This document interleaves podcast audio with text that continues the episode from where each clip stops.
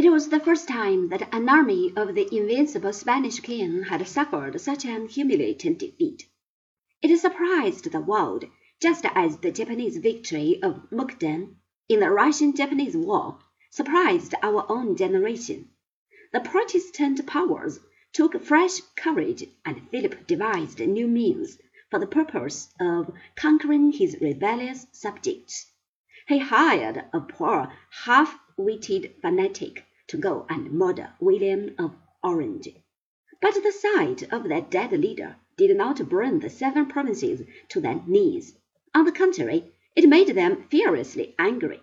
In the year 1581, the Estates General, the meeting of the representatives of the seven provinces, came together at the Hague, and most solemnly abjured their wicked King Philip, and themselves assumed the burden of sovereignty which thus far had been invested in their king by the grace of God.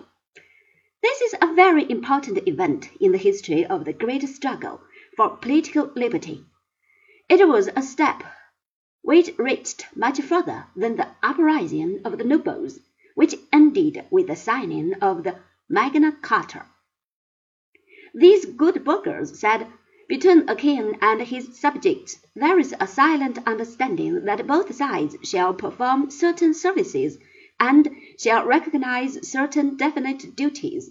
If either party fails to live up to this contract, the other has the right to consider it terminated. The American subjects of King George III in the year 1776 came to a similar conclusion, but they had three thousand miles of ocean between themselves and their ruler, and the Estates General took that decision, which meant a slow death in case of defeat, within hearing of the Spanish guns and under inconstant fear of an avenging Spanish fleet.